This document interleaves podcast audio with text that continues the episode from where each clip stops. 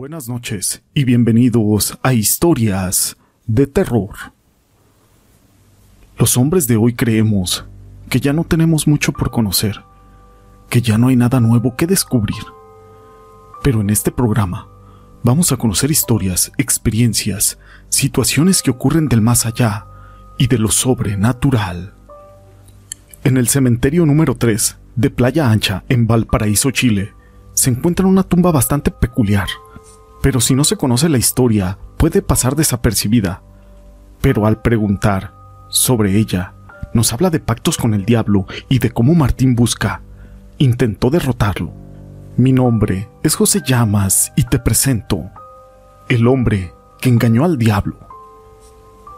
En el cementerio número 3 de Playa Ancha se encuentra una tumba bastante particular, a la que si no se conoce la historia, pudiera pasar desapercibida.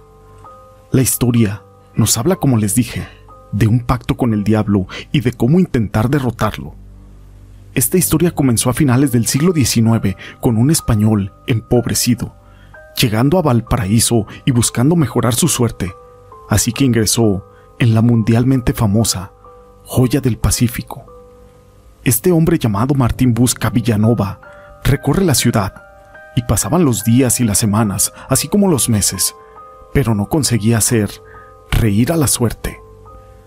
Pero todo cambió cuando de la noche a la mañana el español pasó de vivir en una indigencia para poderse convertir en uno de los hombres más ricos de toda la ciudad.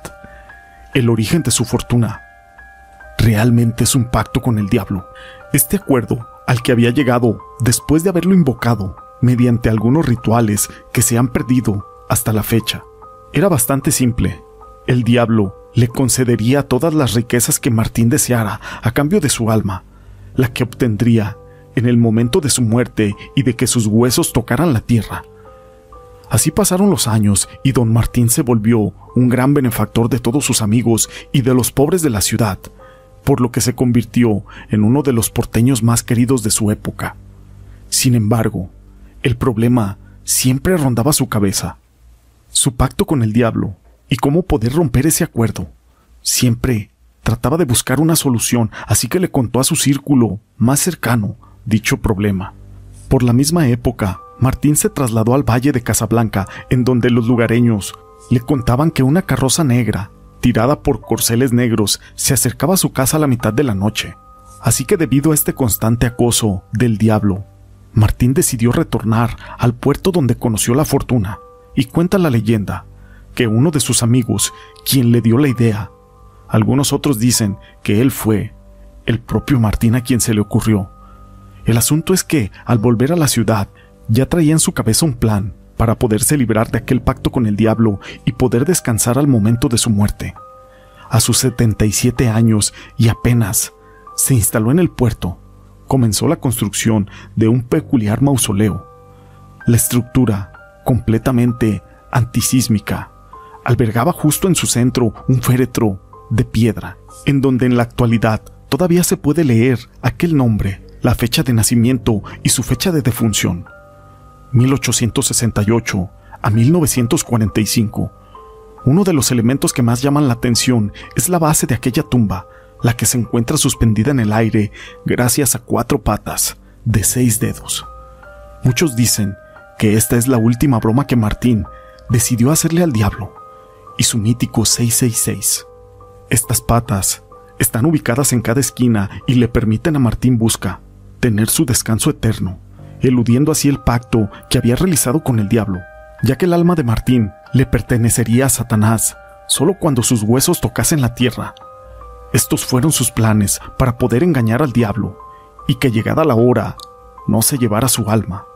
Así es como esta tumba de Martín Busca sigue sin poder tocar el piso y quienes recorren el cementerio durante la noche comentan que pueden oír hasta el día de hoy al príncipe de las tinieblas buscando el alma de Martín Busca. Esta historia la quise compartir con ustedes, pero el día de hoy tenemos una historia más. Nadie pudo entender la decisión de aquel hombre, que al haber obtenido la vida aparentemente perfecta, lo dejó todo para refugiarse en una cabaña apartada por allá en las montañas, pero se llevó con él a su joven esposa y tres hijos, cortando todo contacto con el resto de la humanidad. Así pasaron los años en aquella completa soledad, tan solo ellos cinco, hasta que lo atrapó la vejez y la enfermedad. En su lecho de muerte, luchaba por tener el tiempo suficiente para poder contarle a sus hijos el terrible secreto que lo había llevado al éxito, aquel mismo que se convirtió también en la razón de su aislamiento. Les dijo entonces que él poseía un anillo, un anillo del brujo, un poderoso objeto capaz de conseguir todo lo que él deseaba a cambio del alma de un hombre bueno. Les confesó cuánta gente había sacrificado para sus propios fines y para su propio beneficio, ya que ni siquiera los conocía. El propio anillo los buscaba, pero él estaba muy arrepentido de todo lo que había hecho. Por eso, permanecía lejos de todos. Así, ya no podía desear nada más que una simple existencia, y el resto de las personas estaban a salvo de él. No se deshizo de aquel anillo, pues no quería que alguien más lo pudiera tomar e hiciera sufrir algún incidente. Así que él mismo se había convertido en su guardián y esperaba que sus hijos siguieran su camino. Pero estos tenían otras cosas en mente. En cuanto supieron de dónde estaba, quisieron probar su eficacia y pelearon por él. Se hirieron, hasta que uno solo quedó vivo y puso en su dedo aquel anillo. Pero en ese instante, un terrible ardor corrió por todo su cuerpo, quemándolo desde adentro. Enormes llamas salían por todo su cuerpo, por cada poro, provocando un terrible dolor, pero manteniendo la piel intacta. Se retorcía y chillaba ante la sensación de que algo estaba invadiendo su cuerpo. En unos instantes, también estaba muerto en el suelo. Aquel anillo no debía usarse, bastaba con dirigirse a él para pedir un deseo, y solo un alma buena se requería para hacerlo funcionar. Lo único que tenía que hacer ese brujo es que esa alma o esa persona, que fuera buena, se pusiera aquel anillo en su mano. Después de esto, esa persona iba a morir para poder cumplir el deseo. Y así lo hizo. Aquel brujo volvió a la vida por aquella retorcida alma.